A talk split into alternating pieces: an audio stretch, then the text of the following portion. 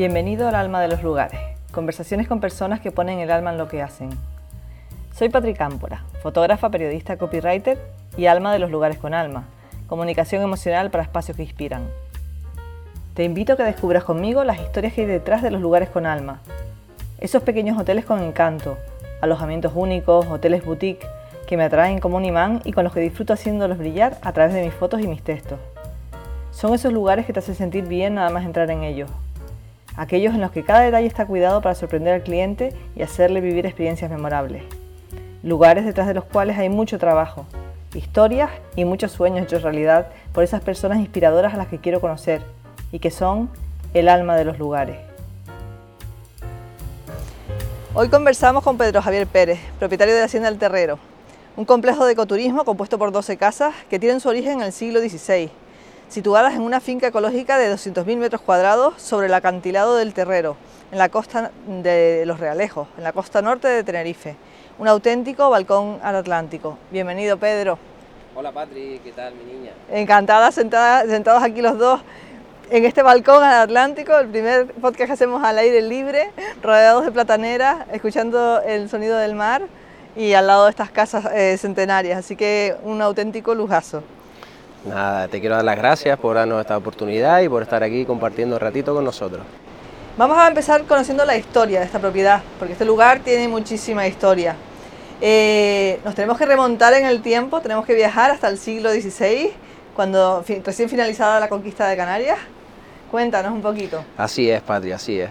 Bueno, primero, antes que meternos un poquito en faena, quería también em, compensar o decir que este logro no solo ha sido mío, sino esto es un producto de mucho esfuerzo, sacrificio y amor vinculado a un esfuerzo familiar. ¿vale? Aquí han intervenido muchas personas, salvando que ahora yo, pues yo soy la cabeza visible. Esto ha sido una apuesta importante de nuestro grupo empresarial, el Grupo Pedrana, a los cuales hemos intentado pues modificar nuestro, nuestra actividad principal y dedicarnos un poquito a saborear eh, nuestros valores canarios. Eh, para tener el concepto genérico previo a la compra, pues hicimos un, arduo trabajo de investigación, de, comprobación y de, y de, confirmar el potencial que uno ya sabía que tenía. De hecho, yo me crié en ese socorro que está aquí al lado, en esa playa fantástica que tenemos en Los Realejos, y yo siempre había visto esto como, como una imagen de, mi infancia, la cual em, valoro mucho y siempre me asomaba arriba en la parte alta y yo decía, ¡ay, qué finca más bonita, qué finca más bonita, Patri! Pues desde principios del siglo XVI, o sea, ya 1500 posconquista, en el segundo reparto de datas de, las tierras, eh, existió, la palabra mercenario no la voy a nombrar, sería como un, parte del ejército de Fernández de Lugo y le dieron, se llamaba Grimón, Jorge Grimón, le dieron la posibilidad de, en ese reparto de adquirir estas tierras, desde el Socorro hasta la Rambla de los Caballos, o sea, Barranco Ruiz actualmente, o hasta el linde del municipio, y la parte de alta de zonas de secano de Dico del Alto. Desde 1505 la finca ya estaba labrada y puesta en funcionamiento básicamente debido a la abundancia o excedencia de agua. Se introdujo la caña de azúcar, que fue como los orígenes de la actividad, digamos, canaria eh, posconquista. Esa caña de azúcar empezó a producirse y se fue combinando con, con la malvasía, la que nosotros consideramos malvasía de costa, que es un vino muy apreciado, fue un vino muy apreciado en la época. Eh, el origen o el cuerpo inicial que se fundó en esta parte, digamos, del, latifundio, el pequeño latifundio de, los señores de los Grimones, pues se originó la bodega, que es el cuerpo principal, el cual hemos conservado pues partes muy importantes de, su, de su arraigo, de su, de su historia, dejando los lagares, dejando paredes antiguas, dejando la composición original. El conjunto que actualmente tenemos eh, pues una sucesión de núcleo poblacional, no dejó de ser un pequeño pago o barrio de Los Realejos, donde vivió mucha gente trabajadora vinculada a la explotación, siempre vinculada a la explotación agraria. O sea, si trabajabas en la finca de los señores, pues podías, te dejaban vivir tú y tu familia. Si no trabajabas tenías que eh, irte fuera. Y aparte la curiosidad también de esta finca es que se mantuvo en manos de, los descendientes del propietario inicial, pues todas las familias que, pues hasta, hasta justo hasta la compra de esta propiedad por parte del Grupo Pedrana. Sí, eh, eso ha sido un, hito a tener en cuenta porque no es habitual que durante 500 años pertenezca a la misma familia. En este caso, nosotros se la adquirimos a un gran amigo mío llamado don Ramón Ascanio. Mm. Y la, bueno, esta, finca refleja también la evolución de la, de la, agricultura en la isla, como tú ya has ido contando, pues empezó con la caña de azúcar, luego continuó con la viña de costa y después siguió con la platanera, ¿no? Sí, después de la desamortización de la Revolución Francesa, cuando entraron en decadencia todos esos productos vinculados a Canarias, pues eh, la subsistencia del momento derivó en el monocultivo del plátano que ha sido eh, a mitad del siglo pasado, ¿no? Estuvo en producción hasta mitad del siglo pasado cuando ya entró un poco en decadencia. Sí, la decadencia se produjo, Patricia, a finales de los años 70, donde quedó, iba a decir parcial, pero quedó totalmente abandonada. Eh, la realidad es que eh, hubo un defalco, todas las familias que vivían aquí se fueron y entonces entramos con una especie pues, de, de, la palabra defalco no, sino de, de, de expolio que se sufrió la finca en todo su conjunto. ¿Qué pasó después? Por, se incluyó aquí una comuna hippie, fíjate tú, qué, curioso. Eh, se introdujo una comuna hippie internacional, aquí había gente de todas las nacionalidades, claro, disfrutando de este paraíso gratis y ocuparon estas casas durante casi 10 años, la verdad, hasta que por fin pudieron salir y volvió otra vez a, la, actividad de su dueño original el cual le estoy muy agradecido eh, por creer en nuestro proyecto, que es un señor que planteó mucho la buena fe, no inventarnos nada y hacer eh, o recuperar un modelo de vida que está en desuso, pero adaptado al siglo XXI. Así que ustedes han devuelto después de ese abandono que sufrió la finca, que, bueno, que estuvo 400 años en activo esa, esta finca en realidad, hasta el abandono este de finales de, o 500 años, ¿no? Hasta el abandono a finales de, de los 70 y después estos 50 años de, abandono, de ocupación y tal, ustedes la, devuelven a la vida. Correcto. Si hablamos exactamente de la agricultura, pues nosotros lo que hicimos fue plantear una recuperación mientras tramitamos la ardua y documentación eh, administrativa para obtener la licencia pertinente. Eh, eh, recuperamos la finca, se desbrozaron con desbrozos parciales para un poco no perder el valor paisajístico que tenía con la flora y fauna inclusive que en ella se, se generó.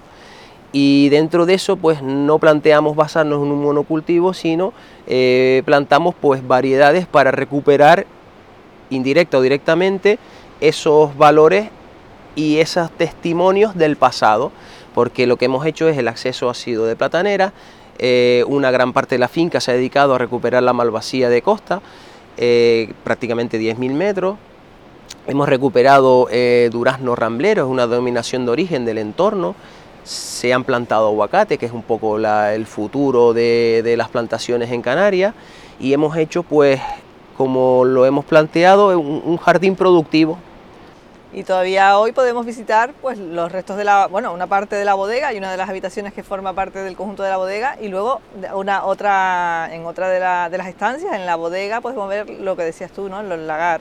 Sí, hemos encontrado también vestigios enterrados de piedras antiguas de los lagares que preexistieron aquí eh, que, dan constancia de que el vino tuvo muchísima importancia. Eh, ¿Qué es lo que hemos hecho en un rincón mágico de la finca, mm, en, los accesos? Pues reproducir fielmente un lagar tradicional eh, para, para, justificar la cultura del vino, o sea, haremos la vendimia tradicional y mis hijos vendrán a escachar uvas con los pies patrios. Porque eso es otro de los valores que para mí destacables del proyecto y por los que yo me enamoré cuando lo conocí, cuando leí un artículo sobre este proyecto. Y era no solamente que es un lugar increíble, eh, las vistas son impresionantes, estás rodeado de naturaleza, escuchando el mar, en unas casas históricas, sino que también eh, son todos los valores que hay alrededor de este proyecto, los valores de recuperación eh, también de la, de la, cultura, de la forma de vida, del poder tener contacto con, la vegetación, con los animales, de, con las costumbres de la, de, la zona y de la, zona del entorno. Mm. No solo es la parte baja de, carretera hacia el mar, sino de carretera hacia Ico del Alto. De hecho, el linde es aguas vertientes. Eh, lindamos con la parte alta de Ico del Alto, donde en cual se encuentra un bello paisaje eh, que hoy en día está catalogado como paisaje natural protegido, Campeche Ruestigaiga, donde están los nacientes, que el verdor que tiene este entorno está vinculado a esa, a esa agua que brota desde los riscos de Tigaiga, los cuales los estamos aprovechándolo con los conductos y los estanques, depósitos antiguos, para garantizar la productividad de la finca y el abastecimiento de agua de calidad que nace de nuestra, nuestra, de nuestra cumbre. Eh, también queríamos potenciar en ese, en ese entorno paisajístico de la parte de arriba, que son casi otros 100.000 metros cuadrados, donde existen senderos, eh, anidan las palomas rabiche, eh, tenemos águilas reales, aguilillas, tenemos pues bueno, una diversidad de, flora también, no me quiero olvidar, mucha flora autóctona, mucha flora que solo existe en este norte, eh, que no, yo no he puesto, no lo he plantado, existe, existe y está ahí, que se puede también eh, ver. Hay un reducto de laurisilva, hay un barranco que nace y muere en la finca, el cual es una joya, digamos, botánica, la cual podremos disfrutar con visitas guiadas y con mucha precaución debido a la orografía del terreno, sin salirnos de los, de los caminos y senderos que están preestablecidos.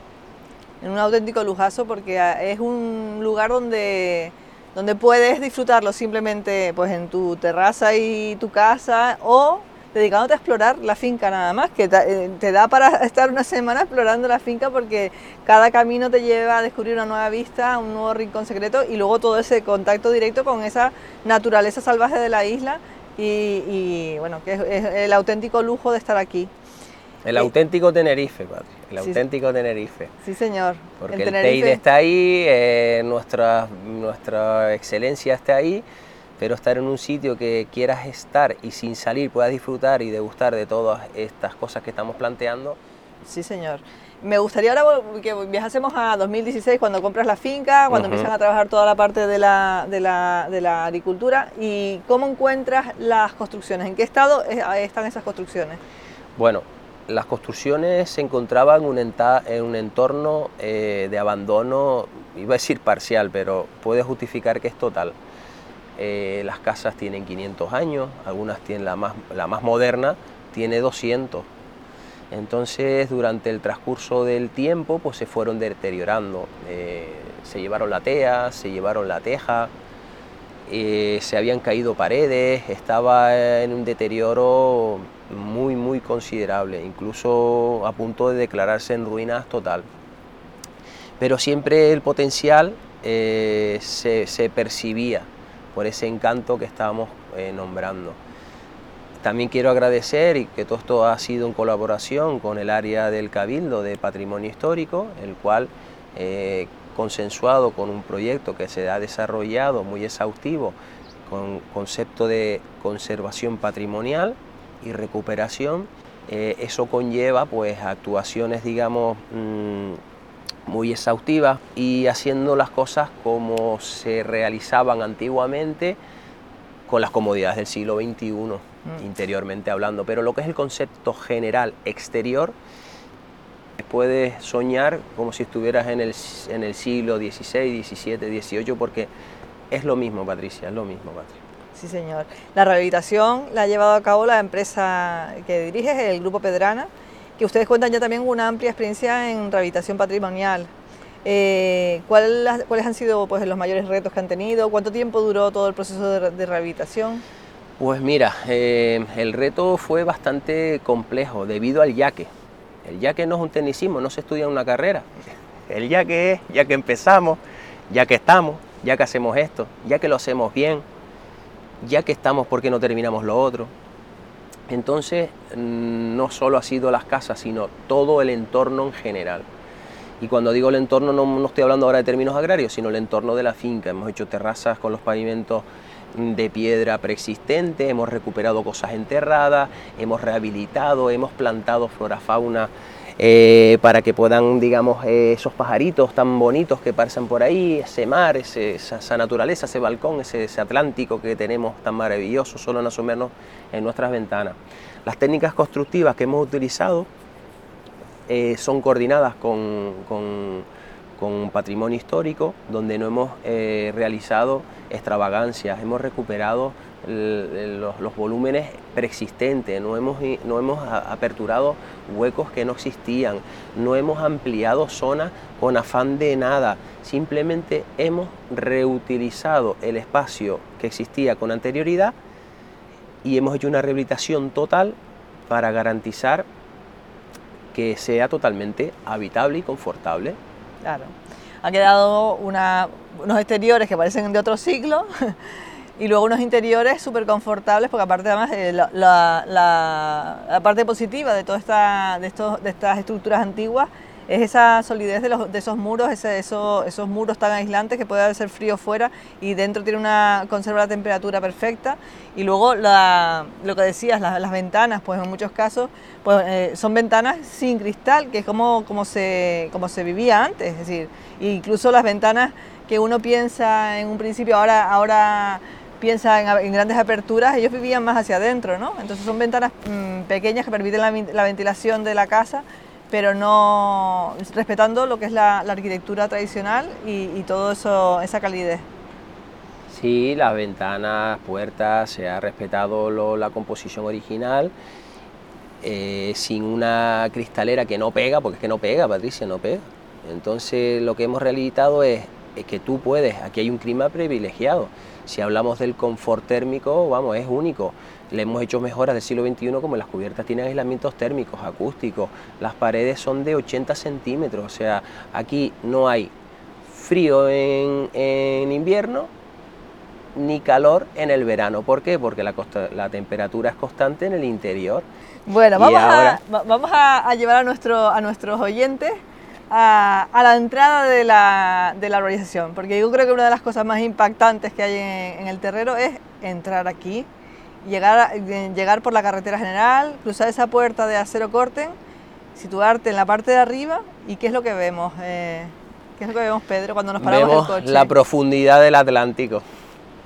Eh, yo creo que lo que es la puerta, como estás comentando, primero es un acceso cómodo, práctico. Eh, entras y para mí es impactante lo que es la visión de la puerta, en vez de hacer una puerta ciega, bonita, rococó, fantástica, estupenda, pues no, sencilla, minimalista, que tú puedas transmitir la profundidad. Está el drago de mi abuelo, que lo traje de, Tigaiga, que tiene casi 40 años, lo plantó mi abuelo, don Manuel. De hecho se llama Don Manuel, el coloso del terrero. Y esa imagen, eh, viendo ese drago histórico, viendo el mar, y siempre teniendo como referencia el valor paisajístico y las casas siempre en la parte inferior, con esos tejados rojos, esa, esa teja canaria. Mm, hay que verlo, Patria, hay que verlo. Yo creo que ya una, eso, ya, ya, ya empiezas nada más a entrar ahí, ya estás viendo esa vista, ya, ya, ya te has olvidado de dónde vienes. Y ahora seguimos bajando por esa cuesta empinada que el primer día te impacta, pero después ya es que ves, te impacta porque estás viendo el océano frente a ti y, luego, bueno, te acercas a la entrada y ya eso, te has olvidado de que llevas, estamos a menos de un minuto de la carretera general, que estamos a 10 minutos del puerto de la Cruz, a media hora del aeropuerto del norte y a una hora del aeropuerto del sur. Y, estás en otro mundo, ¿no? Porque llegas, eh, te bajas del coche y lo que estás escuchando es el sonido del mar, que lo tienes delante tuya, el, sonido de las hojas eh, de la palmera, de, de las plataneras, y luego esas casas, eso que parece que has viajado en el tiempo, ¿no?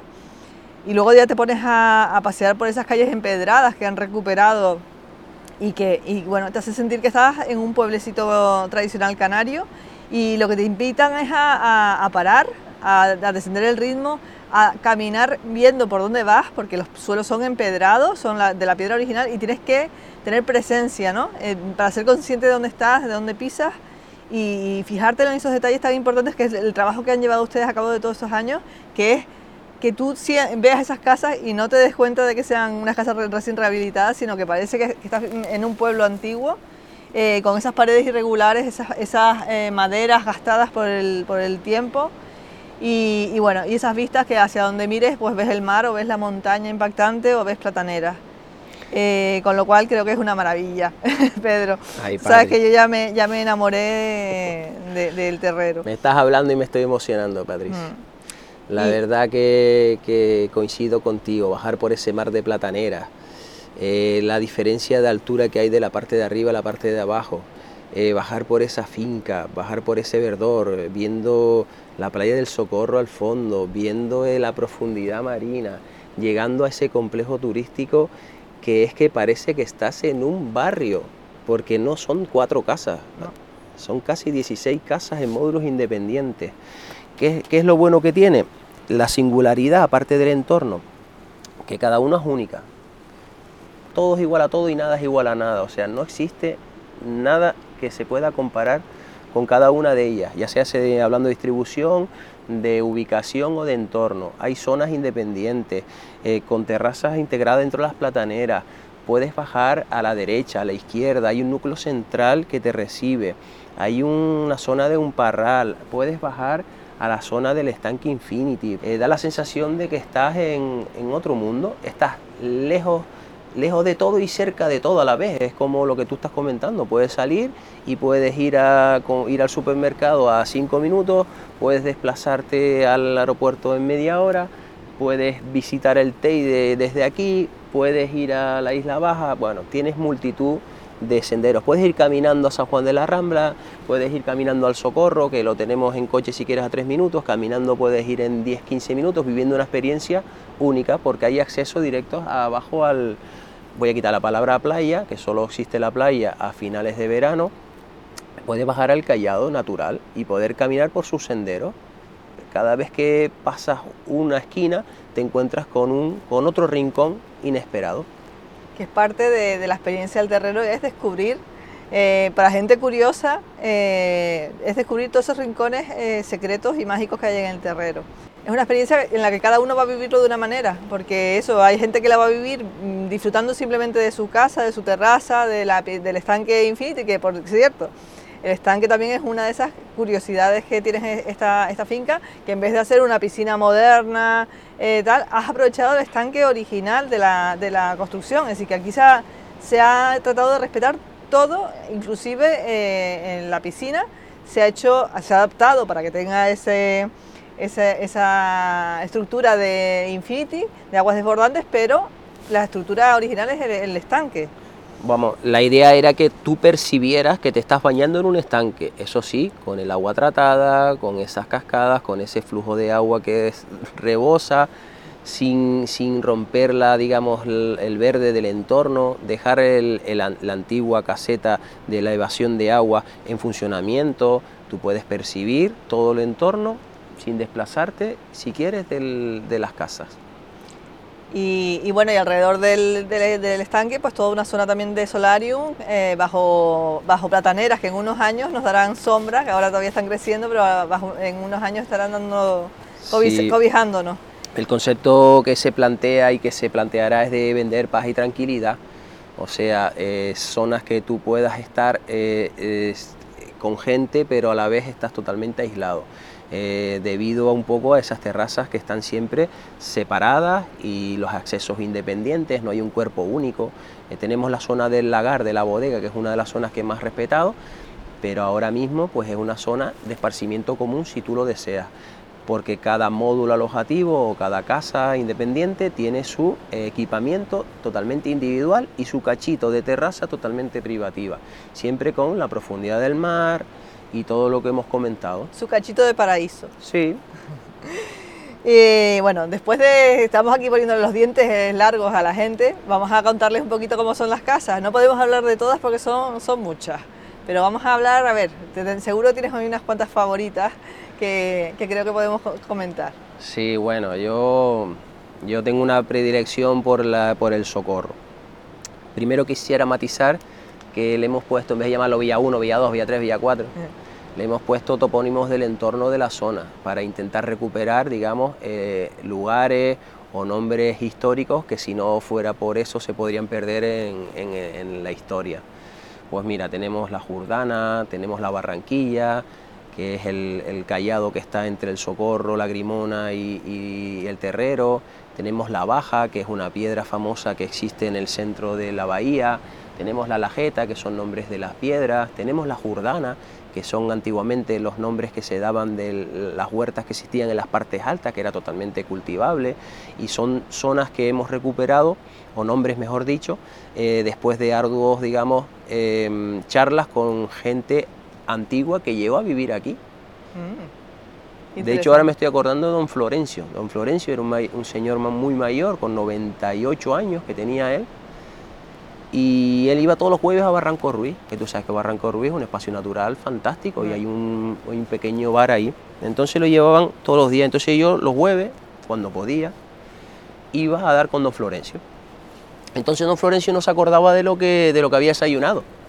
Pero el hombre me dio una cantidad de historias de, su vivencia y de que nació, se crió y hasta que no se jubiló ya de mayor, que fue el, capataz general de la finca, y el hombre era un, era un sabio, tú sabes que las personas mayores son sabias, eh, y a los sabios hay que escucharlos, Pati. Entonces yo me llamo una perrita de vino con el hombre, y vamos, y, muchas de las cosas que te estoy contando, muchas de las historias que no están en los libros, pues em, han salido de, ese señor. De hecho, yo cuando estábamos en el proceso de rehabilitación, él estaba siempre presente en mi mente. Yo le hablaba a mi padre, a mis hermanos, a mi mujer, a los trabajadores, yo le hablaba del, viejo, y el viejo era don Florencio, en mi mente, pero claro, yo decía, el viejo no podía hacer esto, ¿por qué? Porque el viejo no tenía una piedra fantástica de una losa chasnera. El viejo tenía que ir abajo al callado, romper una piedra gigantesca, cargársela al hombro y subir para sacar una laja. Y todos los dinteles o todos los, los, los, que se habían demolido se reprodujeron exactamente imitando a los que ya existían y con los materiales del entorno. Y entonces la palabra, digo viejo con mucho cariño, del viejo la he utilizado y la seguiré utilizando. Era un símil de decir eh, eh, cómo lo haría don Florencio. Y eso es lo que se ha transmitido aquí. Por eso el resultado que tenemos es como si lo hubiera hecho don Florencio. Qué bonito tener esa referencia porque es como tu faro para no perderte, ¿no? no estábamos, estábamos, diciéndonos que tenías una debilidad por el socorro. Cuéntanos cómo es esa casa, a ver. Bueno, la casa del socorro, no puedo ocultar mis sentimientos porque yo me crié en ese socorro querido del alma. Entonces yo abrí una ventana, estar en una bañera, abrir una ventana y ver el socorro y disfrutar de eso que en mi vida me hubiera pensado que hubiera disfrutado yo de esa, de esa vista, mm, para mí no tiene precio. Aparte, por ejemplo, el Socorro es una de las más grandes, tiene una terraza enorme que, es totalmente privativa. Si miro a la derecha veo el Callao Lagrimona, si miro al frente veo, veo el mar verde, si miro a la izquierda veo la baja. Entonces, mm, para mí no tiene precio. Pero vamos, no quiero eh, eh, condicionar, condicionar ni desvirtuar eh, mi sensación personal al entorno. Hay mucha gente que le encanta la baja, ¿por qué? Porque sale una terraza que es privilegiada. Tiene, vamos, una luz y una sensación de unas cubiertas totalmente hechas de teas que son únicas, hasta las casas de la parra, que, no tienen una vista privilegiada, es un espectáculo. Las traseras, eh, la Jordana, vamos, tiene una terraza que ves la parte alta y, lo ves de otra, de otra perspectiva. Eh, entrar a la, a la gañenía, que es una antigua gañenía rehabilitada, y verte una piedra saliendo de la pared donde tú te vas a poder duchar debajo de, esa, piedra, que eso puede pesar 5.000 kilos, Patri, 5.000 kilos. Eso no tiene precio. Abrir una ventana, porque todas las casas tienen ventanas, independientemente del tamaño que tengan, todas tienen vistas privilegiadas. De hecho, yo en vez de estar sacando fotos a las, a las, a las casas interiores y tal, yo para mí solo sacaría fotos de estar en tu cama con la ventana abierta, visualizando lo que puedes sentir un día por la mañana saliendo el sol, Patricia, o una puesta de sol por la tarde. Yo mm. para mí eso vale más y es lo que quiero transmitir de la ubicación privilegiada que está el caserío de la Hacienda del Terrero, Patricia. Sí. No me quería olvidar, disculpa, perdona que te interrumpa, no me quería olvidar de las casas que en nombre a, mis orígenes también hemos puesto, porque la, la vida también es evolución.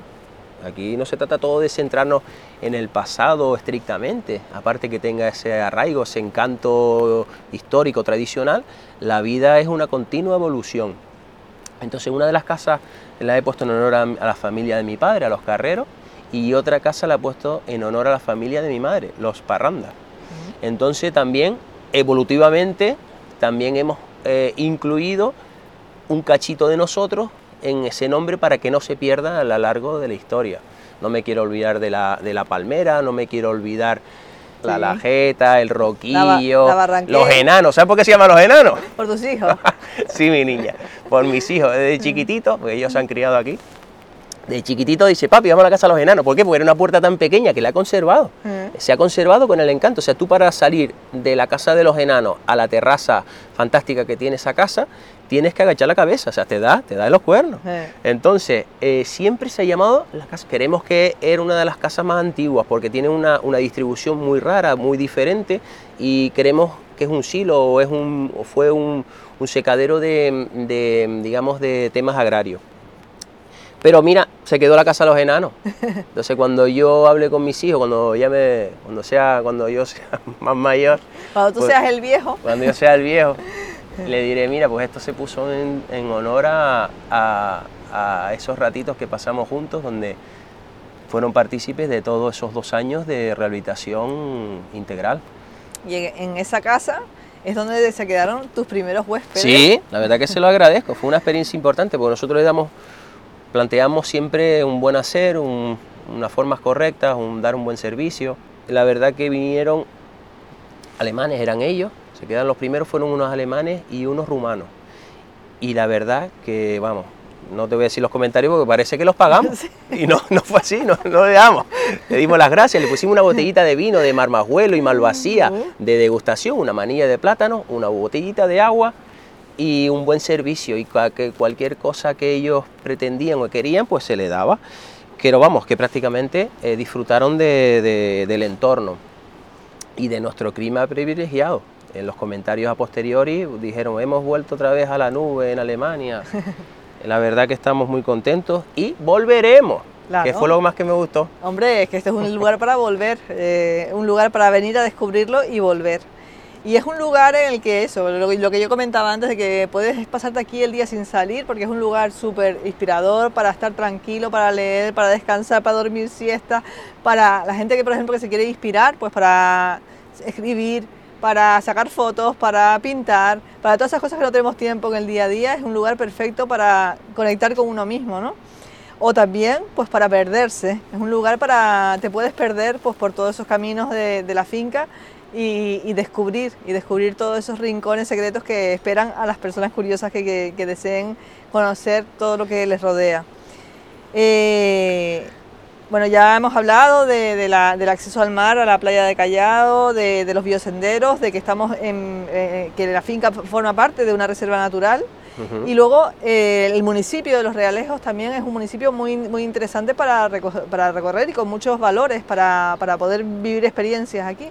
Sí, yo como buen ralejero, a quien mejor le puedes preguntar, eh, de mi municipio, pues tiene un valor cultural, histórico muy arraigado en, nuestras en nuestras costumbres, valga la redundancia. De hecho, es el pueblo con más fiestas de toda España. Reconocido, ¿eh? En el libro Guinness, yo no me lo estoy inventando, Casi Patricia. Nada, por eso tenemos la, fiesta, de, la parranda, la casa de la, casa de la parranda. Bueno, no me hables de mi abuelo Vicente porque entonces sigue que me he hecho llorar. Bueno, volvamos a las fiestas, a ver, a los realejos.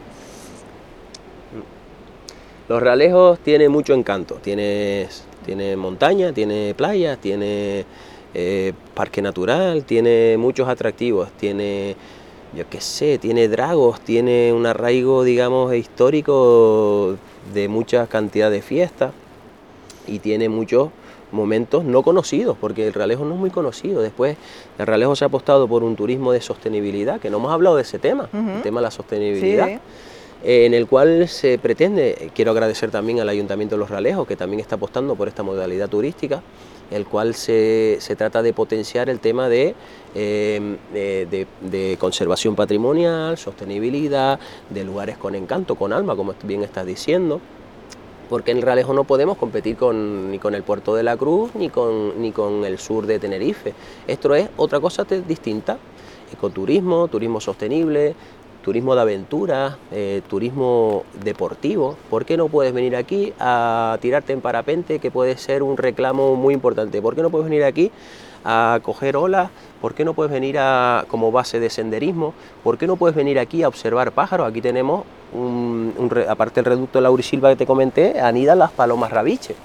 Eh, tan difícil de ver en, en, cualquier digamos lugar por su digamos por la singularidad de, de las pocas que quedan y sin embargo aquí arriba anidan. Las puedes ver a simple vista sin coger, un, sin coger unos prismáticos. Y, el ralejo, pues qué te decía de mi ralejo quería el alma. que tienen que venir a verlo, ¿no? Tienen que venir a verlo. Y que ya que están aquí en las casas del terrero, pues que, lo, que, se, que descubran lo que tienen alrededor que comentabas, por ejemplo, el tema del surf. Tenemos la playa del Socorro aquí al lado. Eh, luego desde ahí también sale uno de los senderos más exigentes de la isla. que La ruta 040. puedes acceder al mayor desnivel de, Canarias. ¿Qué me vas a decir de Rambla de Castro, Patri? Precioso, un paseo increíble, precioso. Eh, ¿Qué me vas a decir de la gastronomía de nuestro municipio, Patri? ¿Qué me vas a decir de las playas? Porque no solo tenemos el Socorro. No tenemos las Fajanas, tenemos la playa de Castro, tenemos la playa de los Roques, tenemos mucho potencial de esa modalidad turística. y muchos charcos por aquí por el norte para descubrir. ¿Qué me vas a decir del Charco La Cruz, Patri? Del Guindaste. Ay, mi madre, Guindaste, ¿cuántos baños me di yo ahí? Bueno, ya yo creo que vamos a, vamos a ir acabando ya la, la conversación y solamente quiero que les cuentes a la gente ¿Por qué tienen que conocer el terrero? ¿Por qué tienen que venir aquí haciendo Yo no puedo obligar a nadie, mi niña. Yo no puedo obligar a nadie. Yo lo único que puedo decir que nos pueden visitar en nuestras redes sociales, nos pueden ver en nuestras páginas y echar un vistazo simplemente para que lo que estamos intentando transmitir lo puedan visualizar.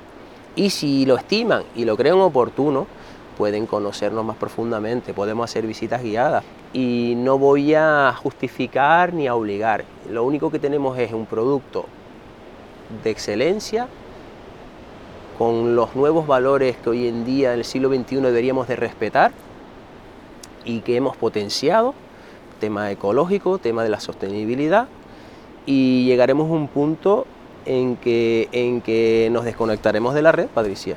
No te lo había comentado.